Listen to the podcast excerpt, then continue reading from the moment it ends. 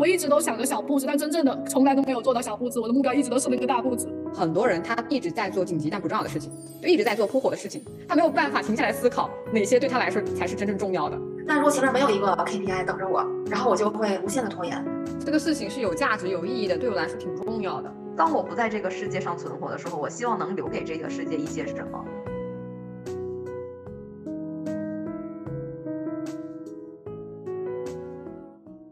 你会在哪些事情上享受有计划的安排？哪些事情上会比较拖延？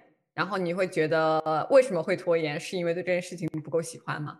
好像我设立的这个问题都有点长，所以大家其实可以发散，就关于拖延这件事情都可以讨论。我最近有一件拖延事，已经拖了几个月了，被导师催了又催，就是我的论文。我发现我每天。虽然老师说小步子原理嘛，每天做一点，每天做一点，就打开文档看一看都可以。可是我有的时候连这个小步子都做不到，我真的是十分的拖延，拖到我那一天就是把所有其他事情全都做好，或者还要给自己安排更多的事情，就是不去做这件事情，以至于拖到现在都已经三四个月了还没写完，就很痛苦。也想看看大家。硕士论文时候也一样。写硕士论文的时候，因为改题，然后就压力很大，然后就整个人就很崩溃。最后，其实当时也是巧了，就是也是基于这样的原因，我去了学校的那个咨询室，然后那个咨询师很好，他是针对国际生的一个还蛮有经验的咨询师。然后他当时给我的建议是，第一个是去跟老师发个邮件说一下，因为当时我已经几个月没有联系过老师了，已经拖了好久好久了。然后先跟老师解释一下，说，哎，我现在状态不好，但是我我在计划着开始。然后他有给我推荐一个 tutor，就是叫什么，就小老师一样的角色吧。那个人也很有帮助。然后其他的就是说到拖延，总体上就是马上开始。就比如说我每天这件事情，我在我就比如说我今天需要写论文，那好，我我我把所有的东西都准备好，把水杯放在边上，把电脑都弄好了，然后把手机扔一边。好，那我就开始十分钟。就这十分钟，我就要在不停的写，写的好和不好再说，不重要，只是这十分钟我在写。然后过了这十分钟之后呢，你可以设个闹铃，然后到了这十分钟之后，你可以选择会不可不可以继续。如果你觉得我写完这十分钟，我还有能量去再写五分钟，哪怕或者再写一点儿，那这个时候就像你刚刚说去跑步一样，当你开始这个运转起来的时候，其实它是很容易持续下去的。就是这个开始的过程是最难的，所以当时对我当时是靠着这个技术勉勉强强把硕士论文写完的。然后那个 tutor 也很好，他给我的目标基本上是每天三五百字吧，基本上就是英文，可能中文的话要更少一点，就一两百字、两三百字这样。就是说你今天把这三五百字写完发给我，我来帮你 edit。就我来帮你修正啊，或者说给你找问题啊之类，然后我会给你反馈。那就每天三五百字这样写下来，可能有的时候那一部分多了，就有的内容上这一块儿你写完了，它就不止这个字数了。然后呢，把这些都拼起来，它其实你就过了几天就会发现，哎呦，好像已经写了一些了。你这个时候再去继续写下去，其实就会很容易。你回头看自己写过的这些东西，可能你当时觉得自己写的跟屎一样，但是回头会发现大部分是能用的。所以可能就降低一点期待，先开始是一个方式。嗯，你刚才说的时候，给我最大的一个感受就是，虽然我一直都说要小步只，要百分之五的改变要动起来，但是我的潜意识里不是这样想的。就刚才你说到做十分钟，哎，那我就给我定个闹铃，那我十分钟过后我就可以不做了，就十分钟而已。可是我会发现，今天我在就是。上班的时候实习，正好有半个小时的空档，我就在想啊，这半个小时我干什么呢？我写论文哦，写论文一开始才半个小时，我好不容易开始做了，就要结束了，所以这半个小时我肯定不能写论文。然后我就在想，其实就是因为这样的想法一直拖延着我，我一直都想着小步子，但真正的从来都没有做到小步子，我的目标一直都是那个大步子，所以真的十分钟。有压力，就很 overwhelming，就觉得啊，这太难了。就是我要写论文，我要怎么写？我会写出什么来？这个越想越不想干，所以还不如就就十分钟，再多我也不写了，就这样了。今天这种的其实是容易开始的。嗯，我要行动一下，尝试一下。真的有明天来汇报。哦，好的，明天来汇报一下，可以每天打个卡。可以。嗯，哎，我看到那个监督是有用的。对，还有一个就是，我当时至少至少，我当时写硕士论文的时候写的崩溃的程度上，我觉得有人监督真的会有用。就是我知道我今天要给我 tutor 发三五百字，其实它是一个 commitment，这叫什么？我突然 想不起来它叫什么，就是一个。答应了一件事儿，就是得做的这种，就可能要比你自己答应自己说我今天写三百字要好用的多。我发现我这个对我完全没用，我导师天天催我催我，一直跟我说 DDL 是什么时候，你要在什么时候完成，我总总是完不成。那说明导师压力不够，我找一个压力太大了。导师太清楚了。啊，好像我对他比较叛逆吧，他越催我越反抗，就叛逆的那种感受出来了。还是小步子应该是有用的，我去尝试一下，可能是有用的。我发现之前我有应该思维，我然后我每次说完应该，我就会立马纠正，啊，可可能可以是有用的。你可以先试试每天，如果十分钟也觉得困难的话，那就五分钟。嗯，你比如说我五分钟，我就先写五分钟，这五分钟我不可以停，就是我不管写什么，哪怕前言不搭后语，我也要再写。写五分钟之后去喝个水，上个厕所，吃个水果，什么都行。但是这五分钟之内什么也不许干。收到，亲测好用。我发现我这边拖延的时候特别好用的方法就是，如果发现周围的人同时在跟我进行这个事情，然后我就需要去就是加速我的我的这个部分，然后要比别人快速去完成。就像我在工作里边，或者说是嗯咨询里边，然后定这几个可能会有定目标，类似于定 KPI 那种，然后我就会特别有动力，赶紧去把这个事情完成。但如果前面没有一个 KPI 等着我，然后我就会无限的拖延。比如说像写那个咨询的记录一样，反正也没有人等着我。但如果比如说咨询记录它的完成时效性会影响到你什么什么那个。跟钱挂钩，我可能就会快一点儿。动力问题啊，真的是。对我一般拖也是因为没有动力，就是这个事儿不着急也不重要，我就拖。是的，好像对我来说，就是在做事情的时候，这个事情是有价值、有意义的，对我来说挺重要的。我会发现，有时候你即使是在做自己喜欢的事情，你也不一定立马就想去做。是的，但是。在做一些你觉得毫无意义，但是你又不得不做的事情的时候，就会拖延。我真的是这样。这个时候，我觉得只能够约束自己，就是有一个 DDL。因为通常如果是特别是在工作的时候，你可能和领导约定一个哦最晚提交时间，可能就会鞭策你去完成。我基本上如果是有这个截止日期，我还是能够完成的。但是这个过程会很痛苦，就比如说我有一周的时间去做这个事情啊，但是我可能会拖到第四天、第五天的时候才去开始开始做，前面几天可能也是把那个文件都打开，但是就一直没有去处理。对这个其实还蛮常见，我觉得还挺能理解的吧。人嘛都是趋利避害的，你又没有利。你又带，你又让我觉得很难受，那我为什么要去做，对吧？所以要么就是有奖励，奖惩机制嘛。奖励其实是比惩罚更有用的，就是比如说我今天写完，我我今天做完这一项工作，我要出去吃个蛋糕，或者说，我今天做完这件事情，我要做点什么其他有趣的事情，这个是好用的。嗯。Deadline 这个就是基本上是惩罚了，你完不成就会怎么怎么样，有后果，所以它也是一定程度上能够提供动力。但是我记得我之前在哪儿看到过一篇文章，说就是人他其实是对奖励要比对惩罚更敏感，还是怎么着？就是奖励会比惩罚更有用。当然，工作环境下可能惩罚的这种你不完你到点不完成会有后果这种情况出现到更多。可能对我来说也是，嗯，成就感和价值，是就是其实也是一种奖励，对，比较重要。我刚才说到惩罚，好像想到是正强化和负强化，提高自己的呃做某件事的概率。嗯，然后本来我的研究也是正强化，比负强化更有利于学习，但是我完全没有利用起来。你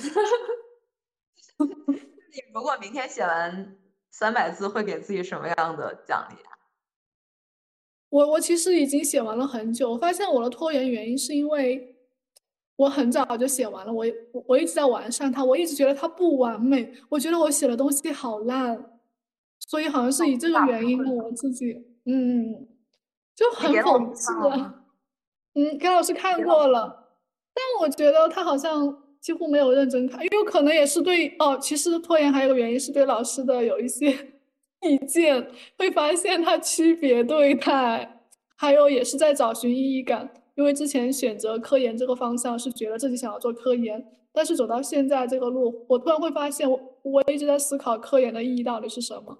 难道就是为了发一篇文章放到那么那么多的文献？那个海里面去，让后面的人有兴趣看到我这一篇，然后参考一下。就是我一直在像阿浅一样思考我现在做的事情的意义感。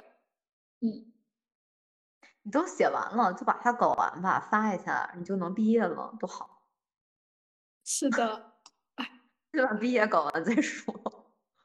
嗯，甜甜圈，你说的这个部分，我特别想跟你分享一个事儿，就是你说把这文章发出去。然后可以以后被别人下载，甚至说再往远里边说，有一天我们都不在这个世上了，都去世很多年了。然后到知网或者到万方上面还能去查到你的文章，你的芳名能够留很久。这是我之前的一个学姐跟我说，她的觉得要去做论文的一个意义。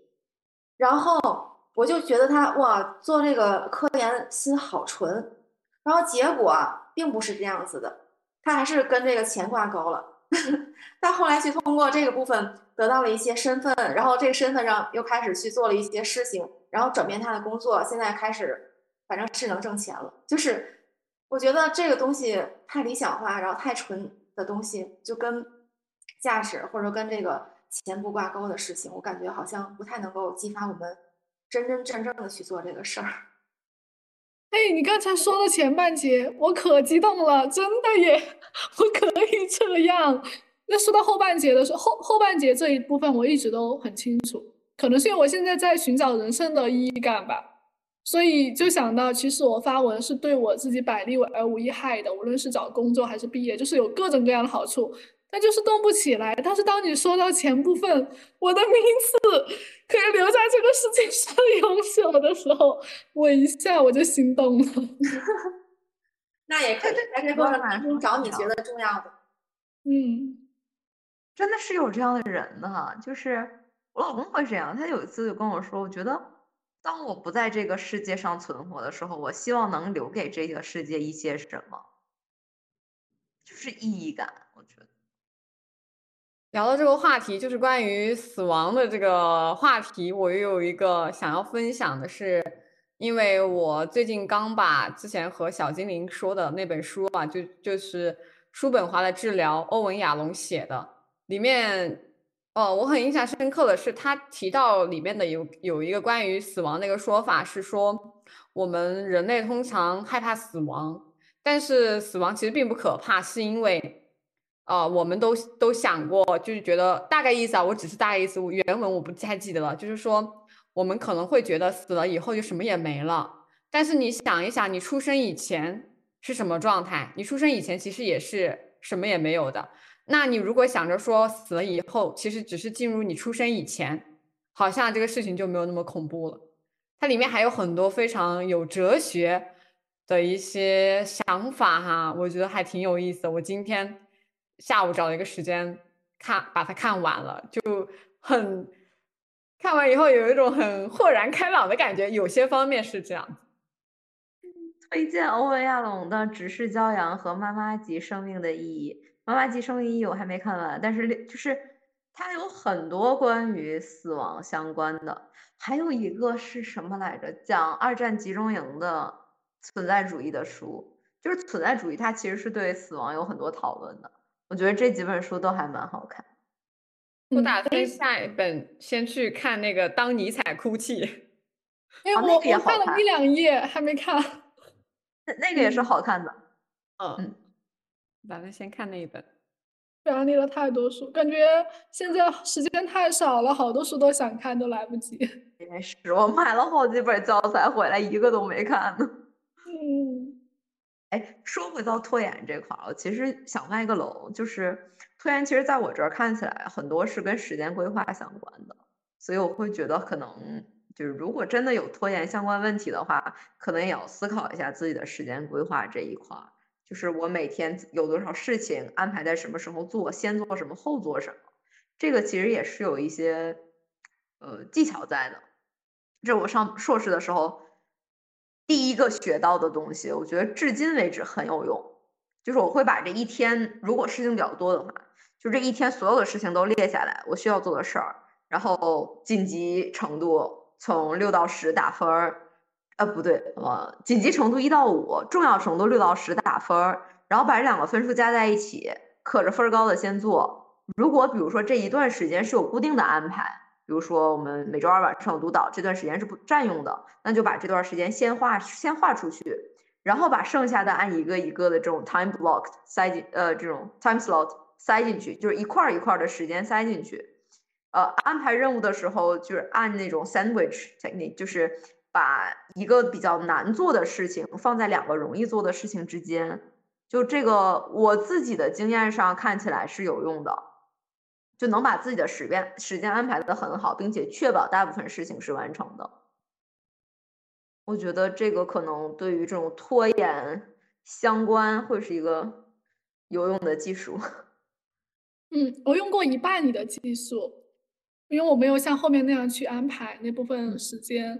我就记得之前当我很忙或者每天事情很多但又不想做的时候，有一次听到一个冥想。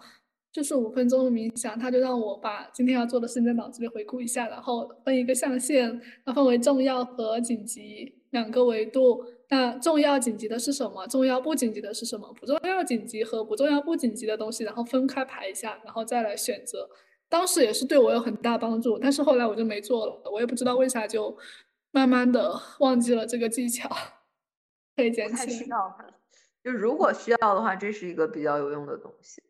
因为有的人他拖，可能就是因为有一些事情不重要不紧急，或者说重要不紧急，所以他才拖。拖时间久了，可能当这件事情变得紧急的时候，就会很有压力。嗯，所以可能，嗯，聊到这个话题，我有个想插一句的，是因为这个课程，因为我是做培训的嘛，然后这个课程其实我讲过。类似的，而且我也有过实战经验，就是听别人也讲过，然后也听学员反馈过。其实是有一个现状，是因为很多人他一直在做紧急但不重要的事情，就一直在做扑火的事情，啊，一直在灭火的事情，他没有办法停下来思考哪些对他来说才是真正重要的。就好像，呃，可能是一开始就没有把你说的。其实我觉得还是时间规划，就他没有留出一块时间是用来整理，而是他就优先去处理紧急的事情。所以我觉得这个前置啊，你留有一个自己的时间，先去做一个规划梳理，还是很重要的。还有一些就是，特别是这些紧呃重要且不紧急的事情，其实它应该是占有一个比较大的比重的，但是很多人就觉得它不紧急，所以就拖。拖到最后，当它变紧急了的时候，就会慌慌，然后就会更慌，就开始焦虑，焦虑到最后的结果就是凑凑凑合一下把它完成。但实际上，就如果能在比较早期把时间规划的好一点的话，是不至于到这个程度的。嗯，还有就是聊到拖延这个话题，我其实想到的是，有很多人他会给自己列很多计划，就比如说看书。比如说想要去运动减肥，想要去健身啊，或者是想要去学习之类等等哈，他可能会给自己列很多计划，但是往往都没有坚持下去，或者说一直没有行动。这种时候，我其实是觉得说，一开始我们是需要培养自己的习惯的。很多自律的人，他其实并不是说我每天逼自己做什么做什么，而是说他会把这个事情当成自己的一个习惯，啊，不会觉得说对他来说是一件需要痛苦，然后需要坚持的事情，而是会觉得这就是我的一个日常，和吃饭刷牙是一样一样的。嗯，我我很认同这个。然后其实也是因为类似的一些想法吧，去年年末的时候组织了一个小组。嗯，刚开始的时候大概有十个人，十一个人，现在还剩大概四五个吧。然后中间又加进来两个人，是是我们组员的伴侣。然后就是，其实就是想说，我们有一个小组，大家能每个月总结一下我这个月做了哪些事情，还有哪些事情是我计划中但没有做的，然后我所有的计划完成的怎么样？然后大家会有一个这种叫什么，就是一个互相能够抱起来小团的这样一个。同辈的支持系统吧，可能也会在你快要放弃的时候，或者说你已经快忘了这件事儿的时候，或者来提醒你一下，说：“哎，你这个事情还要做吗？或者这个事情上你遇到了什么困难吗？”就我觉得这个其实也是一个还蛮有用的东西，就会有一些同辈的支持。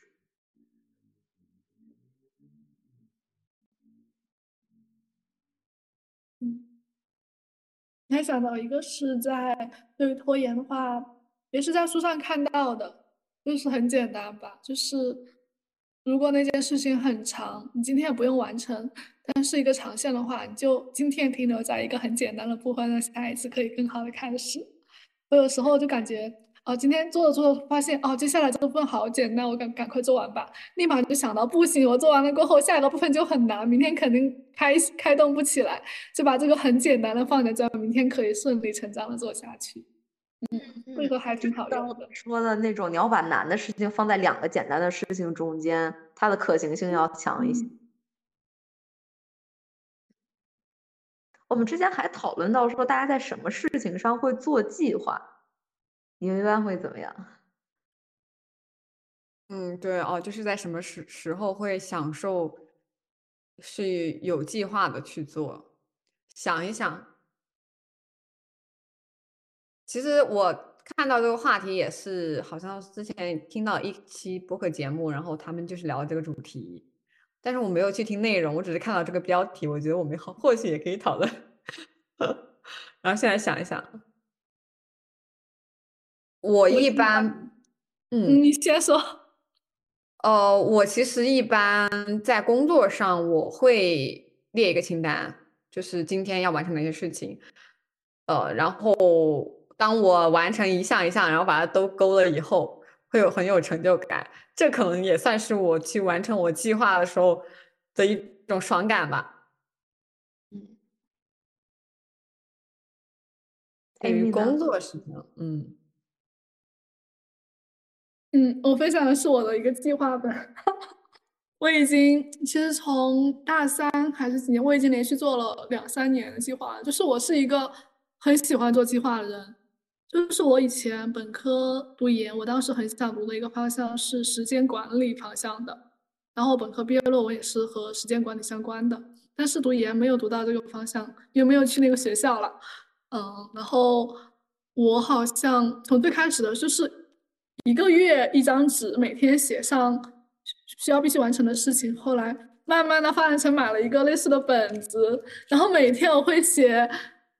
就是我会发现，因为现在给自己安排的事情太多了，因为各种方面都要有嘛。有时候连取快递都要写在本子上，不然真的会忘记，放一周都没没取。就是脑子里，脑子里就完全已经混乱了，所以需要这个计划来让我想起来今天有什么重要的事情，哪一天有什么特别重要，必须在那天做的事情。后来我有的时候会很纠结，因为当我发现我完全的依赖我的计划本的时候，我脑子里的那种计划会。有一些丧失，我会把所有的东西都依赖于他，所以有的时候我会很纠结。但是现目前这个阶段我也摆脱不了，就是我是一个很喜欢规划的人，但是我对于旅游啊其他的事情完全不规划。嗯，对我也是。嗯，就是如果这个事情一直是让我写下来的话，好像我就不会去。我就不会再去想这个事儿，但如果就不写下来，它一直在我脑子里边，我就会促使我赶紧去行动。然后当我把这事儿完成的时候，我会把它写下来，就会很奇怪。行动太强了，行动力强。我也不知道为什么，就是我要都，就是每次我写，就像我们每次做团督也好，或者怎么样也好，我就拿一个特别特别小的这种小本儿，就写写完之后，然后我就把这页儿赶紧撕下去。就是我觉得这事儿好像我已经明白了，赶紧撕，然后赶紧把我所有东西都不要在我面前，眼前要一片空白最好，就都不要让我留在我的眼前。嗯。我自己也是还比较倾向于计划的，就是我会觉得我把它都写下来，我踏实，不然我会忘，就不然我就脑子一直想会很累，所以我其实是觉得能把它写在本上也没啥问题，你只要别把本丢了就好。当然现在可能我一定程度上就约个什么事情会写在手机上，也方便一些，就写在手机的日历上。嗯，对，就是。我觉得它可能给我带来的更多是种踏实的感觉吧。倒是我最近事情倒是不太多。那像旅游这种的，我还蛮喜欢说走就走，就或者是约朋友吃饭，甚至我还是喜欢这种，就是我觉得都计划好了，会让我觉得自己很死板，所以我会需要一些这种能够让我活动的空间。我觉得这可能跟周围环境也有关吧。德国人是喜欢做计划的，就是你干什么你都得提前约，你不提前约你就你就不行。所以的话，你不得不把自己给计划一些。但是像我老公是那种就特别随心所欲，他喜欢计划，所以的话就没办法把所有事情都约好。对，所以我会觉得可能这种平衡吧，就慢慢找到现在。有的时候我的计划被打乱的时候，我会很烦，就是就是有一种不受自己控制的感觉，但是有的时候又有点喜欢，所以我也不知道我自己的平衡在哪。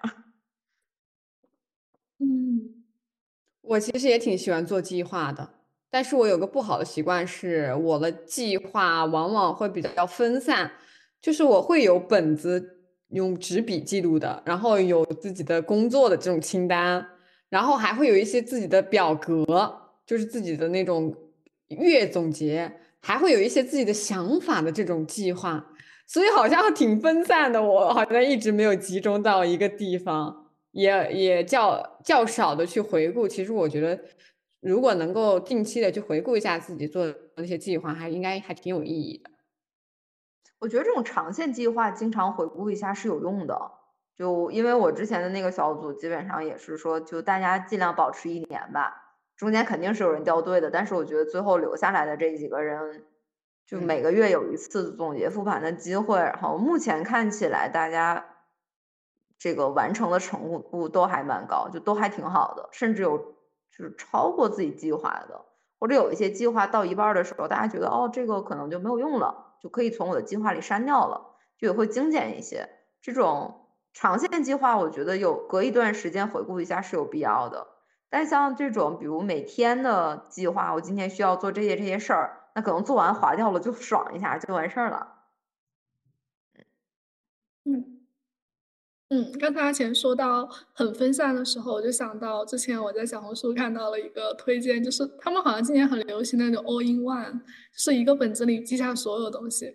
我当时看到这个是因为我。我有太多本子了，计划本、日记本、关于咨询的想法的本，就是我的有的时候关于内在探索的想法，又是一个本子，就好多本。还有一个是关于我看到了一些很好的句子，我很想记住它的一个本子。就有的时候出去实习或者去另外一个地方，比如说去图书馆或者回寝或者去学习室，不同的地方我就要背好多本子，我就很烦。后来我我就一直在尝试，要我买一个很厚的本子，然后就买了一个很厚的本子，就是想做一个 all in one，所有东西都在这里面。